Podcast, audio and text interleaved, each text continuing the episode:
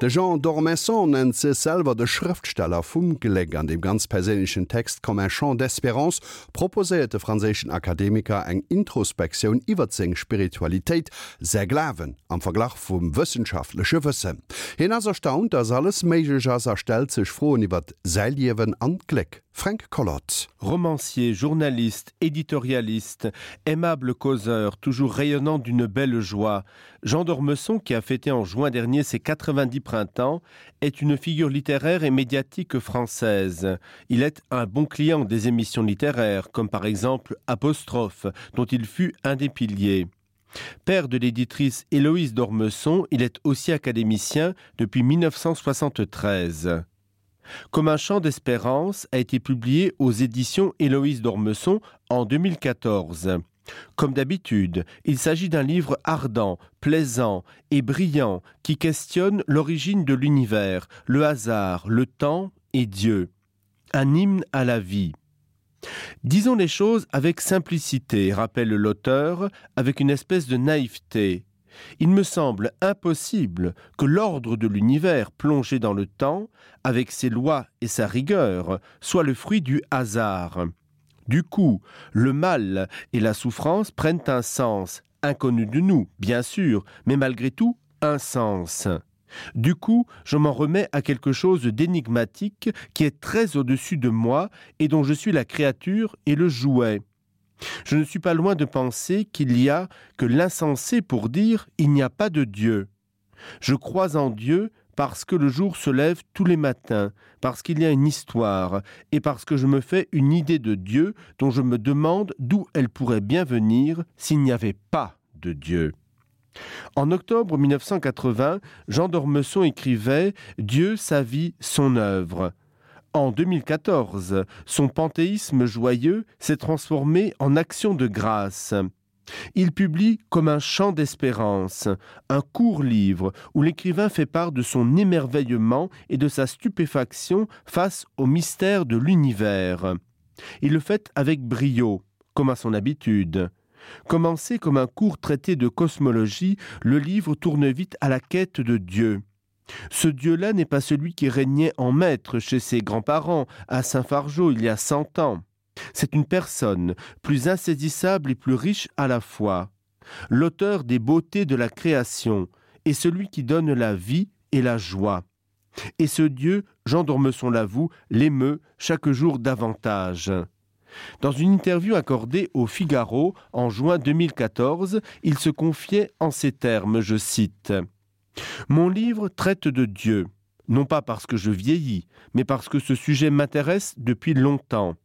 J'ai été élevé dans la religion catholique. Généralement, quand les gens disent ça, c'est pour mieux s'en démarquer. Ce n'est pas mon propos. Je ne suis jamais allé au catéchisme, hormis quelques mois au cours bossuet. C'est ma mère qui m'a transmis la foi. Enfant, j'ai lu et relu l'histoire sainte.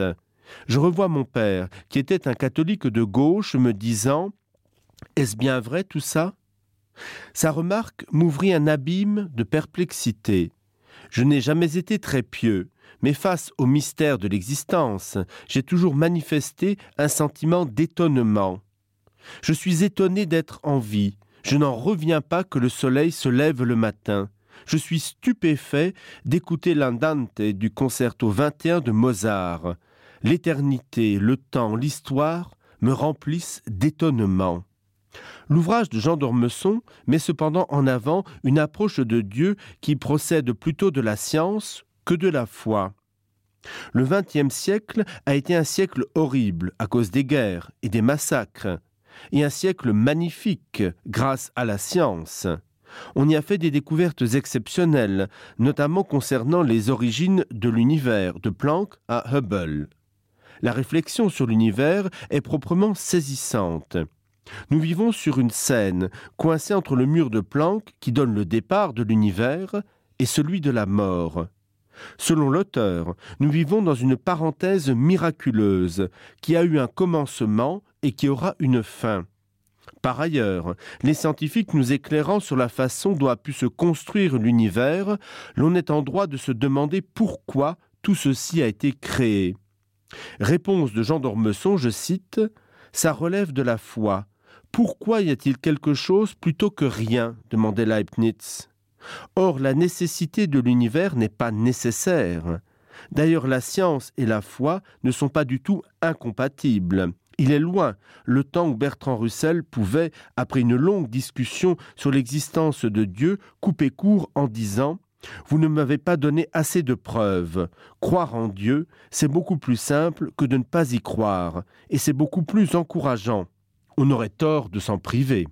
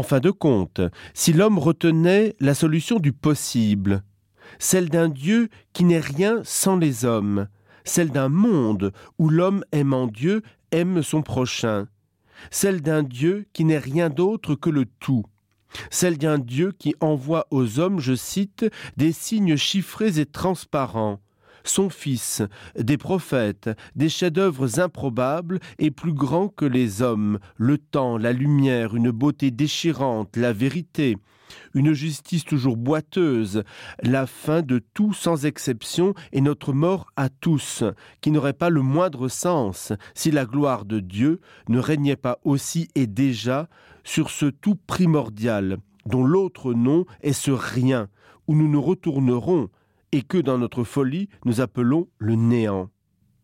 Comme un chant d'espérance s'inscrit bien au-delà d'un roman sur Dieu, sur la naissance de l'univers, le Big Bang, le temps et l'espace, ou encore sur l'homme.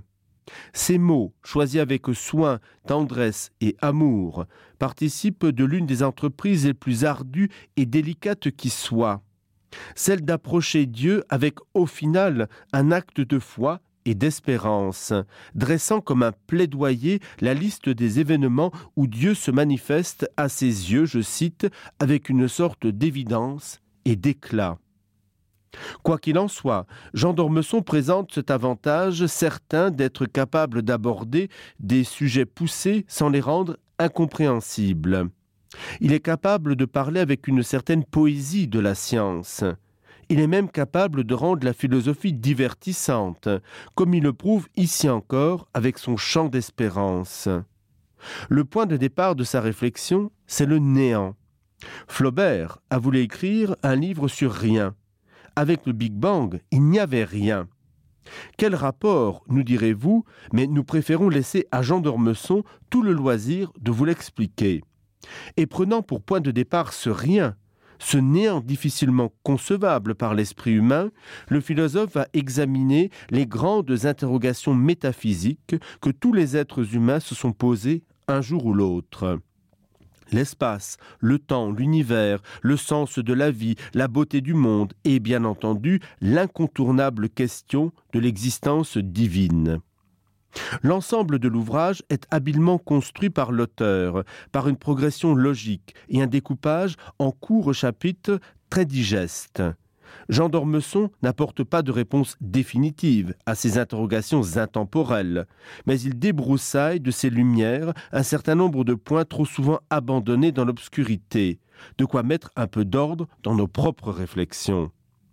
En définitive, comme un chant d'espérance est une ode au bonheur, et à l'espoir, en plus d'être une excellente introduction à la métaphysique et à la théologie. C'est aussi un ouvrage de vulgarisation qui permet même aux non-initiés à la philosophie de comprendre, et c'est là qu'on voit l'homme de lettres derrière le métaphysicien. C'est aussi une ode à la joie, à l'espérance, car c'est vrai que Jean d'Ormesson semble étonnamment serein alors qu'il s'interroge sur le néant qui pourrait inquiéter, être angoissant, faire ressurgir un sentiment d'insécurité. Or l'auteur a confiance en le destin de l'univers, il a confiance en son Dieu. Il aime les hommes, les femmes, le soleil, il aime le monde, la lumière et la vie. Comme un chant d'espérance est une œuvre d'une justesse incroyable, malgré une place certainement trop abondante accordée à la religion, qui va chercher sa source dans l'infiniment lointain, l'infiniment grand et l'infiniment beau. C'est un livre dont on ressort grandi, il est vrai, plus instruit, c'est sûr, dont l'auteur, si modeste qu'il soit, s'inscrit dans la lignée des plus grands métaphysiciens, théologiens et philosophes de l'histoire.